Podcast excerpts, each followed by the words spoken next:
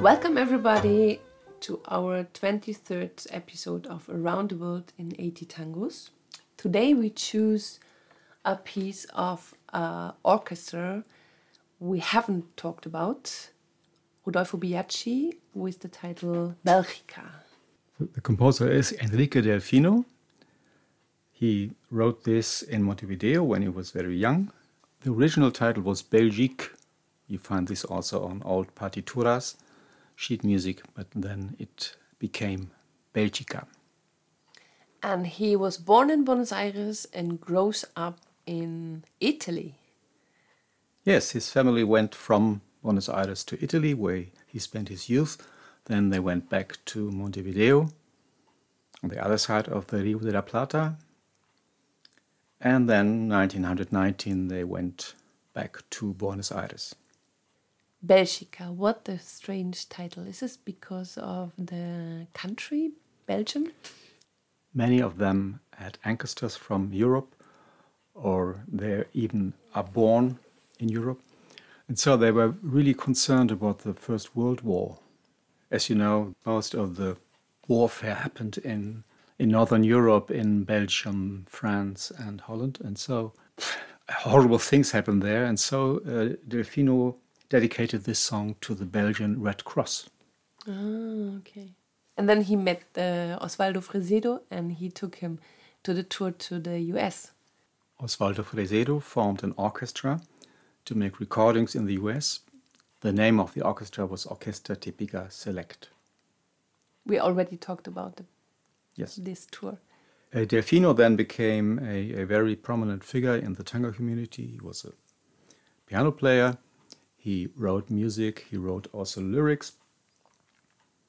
And after his tour with Fresedo, he uh, went to Europe. He went to Madrid, to Paris, to London, to Berlin, and to many cities in Italy. Back in Buenos Aires, he wrote tangos.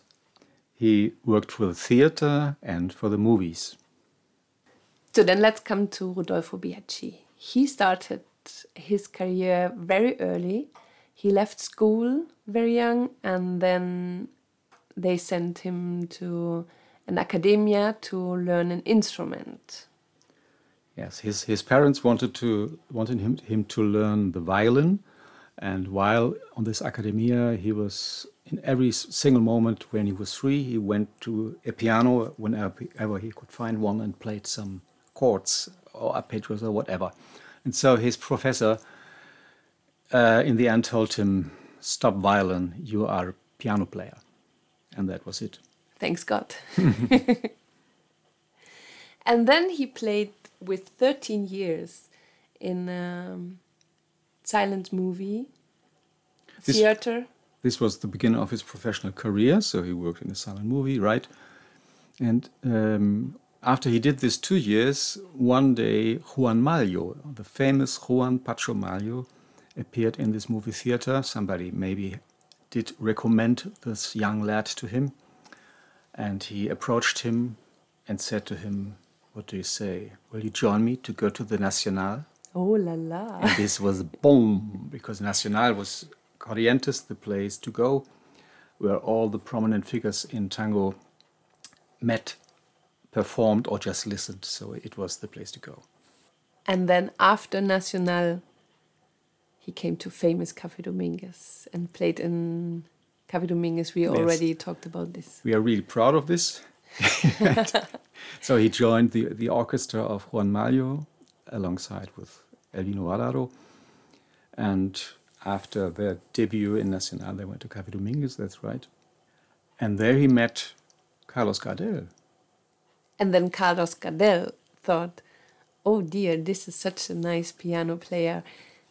I have to ask him to play with me. And then. Yeah, he played with Gardel some recordings.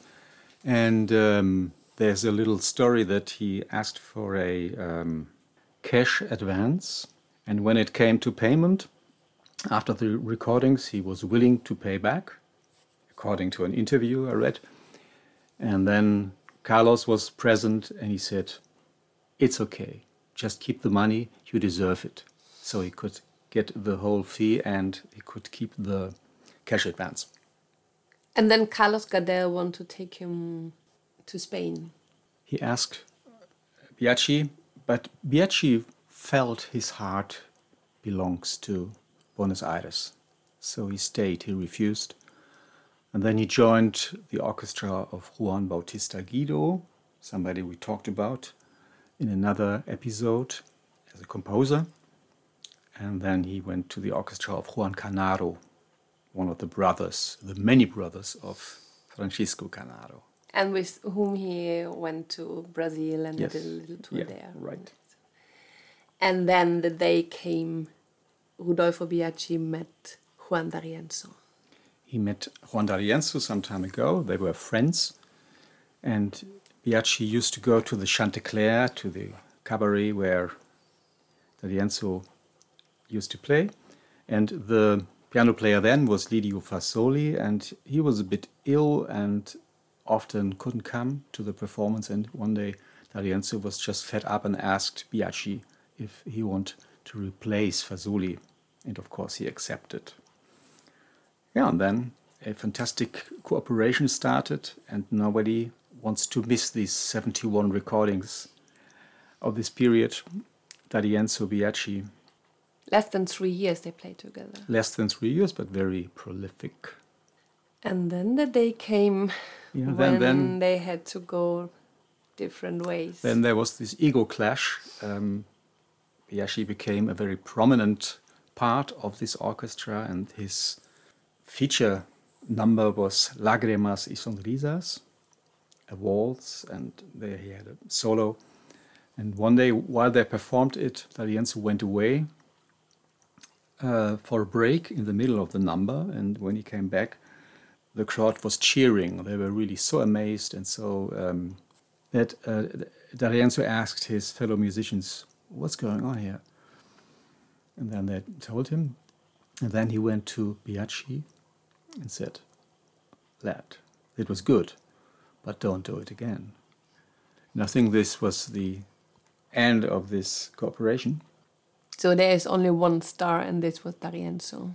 Obviously, And then I think everybody thought, oh dear, this this strong style of D'Arienzo, there's nobody can top this. But then Biaggi opened his own orchestra and he topped it incredible. You're right. At the end of 1938, he opened his own own orchestra tipica, and for me, it's like a mix of D'Arienzo and Fresedo on speed. So he went even tougher, and his emphasis is really on the beat, on the offbeat. He syncopates the syncopa, so he does really Weird stuff. weird stuff. And the, the number we listen today, Belgica, is the, the peak of this effort to create something something different. And it's also a challenge, even for experienced dancers. They love it. Other dancers just sit down because it's really demanding. And he played 31 year with this orchestra and how many recordings came out? They had 167 recordings, and he composed 18 numbers in his mm. whole career. So there's no lyrics on this piece. No, Belgica is an instrumental. What can we do? But um, he played with a lot of singers. Yeah, in his career, he had like 10 singers. And just to name some, we will have a later episode with the lyric and then we will talk more about the singers. The first singer was Teofilo Ibanez. Then he had Jorge Ortiz and Hugo Duval. This was the last singer of his orchestra. And there's this little story in the end. Yeah, on, on Sundays he needed a replacement on the piano because he wanted to go to the horse races.